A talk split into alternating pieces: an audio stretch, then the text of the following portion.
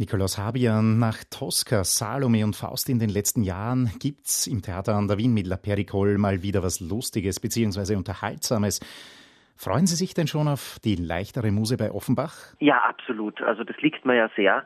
Und äh, ich bin dem ja nie ähm, abgewandt gewesen. Ähm, und ich, ich finde einfach, ähm, ich glaube auch bei den Zeiten, die wir jetzt haben, braucht es jetzt gerade auch so ein Stück wie La Pericole. Ähm, wenn man nämlich schaut, La Pericole ist ja, also handelt ja ziemlich satirisch, handelt das äh, die Regentschaft von Napoleon den Dritten, den Dritten ab. Und äh, dieses Stück ist ja auch durchaus als eine sehr lustvolle Satire zu verstehen. Und genau als solche möchte ich sie auch auf die Bühne des Theaters in der Wien bringen.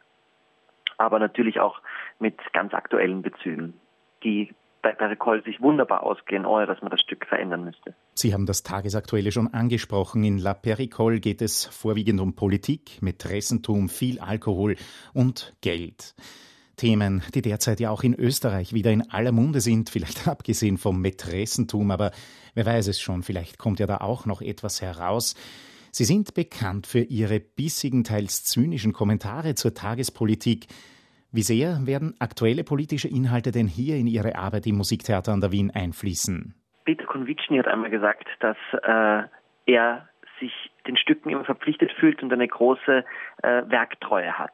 Ähm, ich habe das, ähm, ich kenne seinen Stil gut und habe das am Anfang nicht ganz verstanden und er hat das so erklärt, dass er den Ursprungsgedanken, mit dem ein Werk geschrieben wurde, ähm, versucht in der heutigen Zeit auf die Bühne zu bringen mit, mit derselben Wirkung, die es aufs Uraufführungspublikum haben sollte.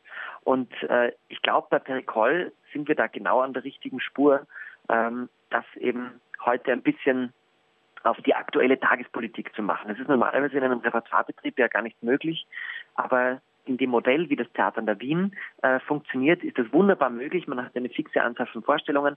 Man kann wirklich, was man in der Oper sonst überhaupt nicht kann, man kann wirklich tagespolitisch und sehr aktuell sein. Weil dieses, das ist einfach nach der Serie abgespielt und dadurch gibt es nicht die Gefahr, dass es schlecht altert in einem Repertoirebetrieb.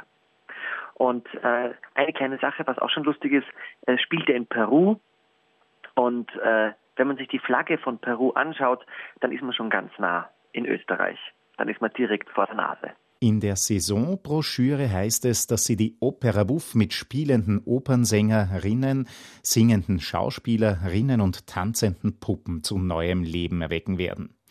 Die Puppen sind ja in den vergangenen Jahren zu einem ihrer Markenzeichen der Regiearbeiten geworden. Was können Sie denn mit den Puppen auf der Bühne ausdrücken, was mit Menschen nicht möglich ist? Beziehungsweise umgekehrt gefragt, wo liegen die Grenzen des Puppenspiels? Naja, die Grenzen liegen einfach in der handwerklichen Fähigkeit der Personen, die die Puppe führen. Aber ansonsten inhaltlich gibt es gar keine Grenzen.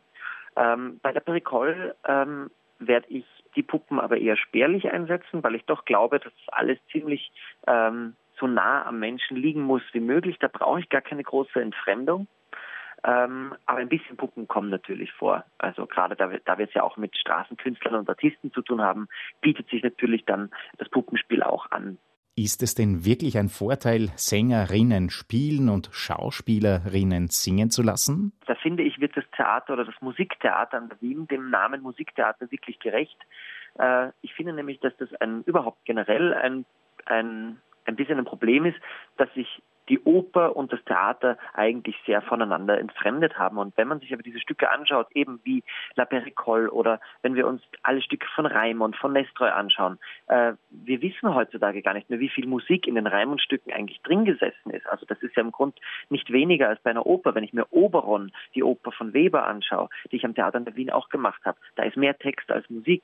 Also das ist schon, ähm, wenn ich mir anschaue, ähm, Schikaneder war Schauspieler und Sänger, da wurde gar kein Unterschied gemacht. Da war es einfach für die, für die Schauspielerinnen und Schauspieler genauso verpflichtend, singen zu können.